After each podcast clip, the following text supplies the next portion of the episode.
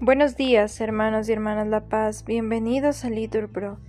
Nos disponemos a comenzar juntos las lecturas del día de hoy, lunes 20 de febrero del 2023, lunes de la séptima semana en tiempo ordinario. En las intenciones del día de hoy te hacemos presente, Señor, a los gobiernos del mundo entero, de manera especial a los gobiernos, Señor, que están en guerra, para que tú les regales, Señor, la paz, que tú les regales discernimiento. Ánimo, que el Señor hoy nos espera.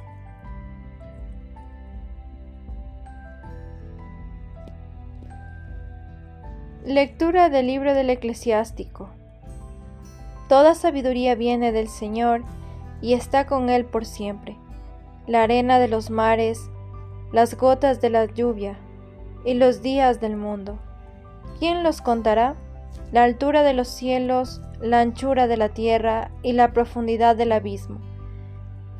¿Quién las escrutará? ¿Quién ha escrutado la sabiduría de Dios que es anterior a todo? Antes que todo fue creada la sabiduría y la inteligencia prudente desde la eternidad.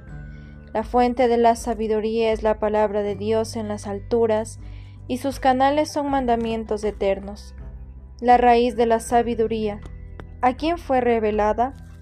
Y sus recursos, ¿quién los conoció?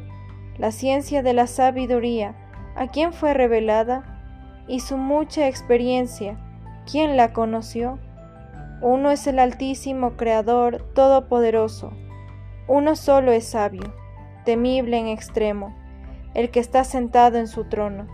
El Señor mismo creó la sabiduría, la vio, la midió y la derramó sobre todas sus obras.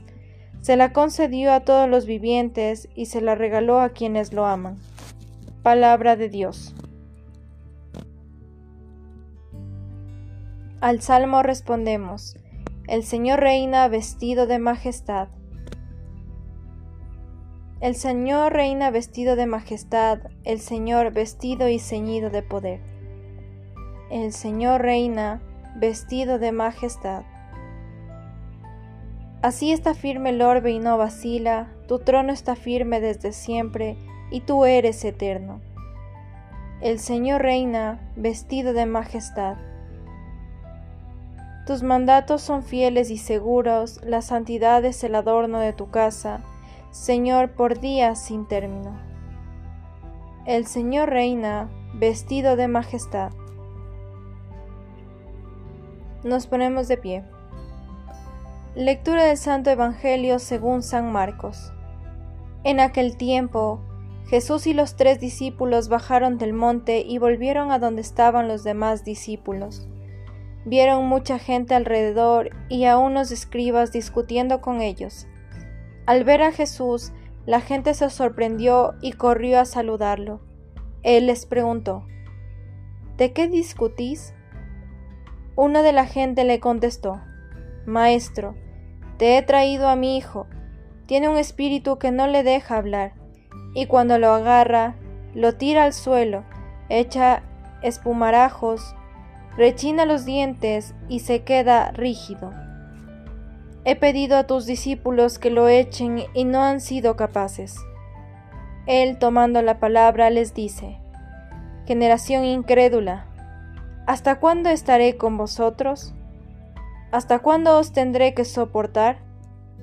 Traédmelo. Se lo llevaron. El espíritu, en cuanto vio a Jesús, retorció al niño. Este cayó por tierra y se revolcaba echando espumarajos. Jesús preguntó al padre, ¿Cuánto tiempo hace que le pasa esto? Contestó él, desde pequeño y muchas veces hasta lo ha echado al fuego y al agua para acabar con él. Si algo puedes, ten compasión de nosotros y ayúdanos. Jesús replicó, Si puedo, todo es posible al que tiene fe. Entonces el padre del muchacho se puso a gritar, Creo, pero ayuda a mi falta de fe.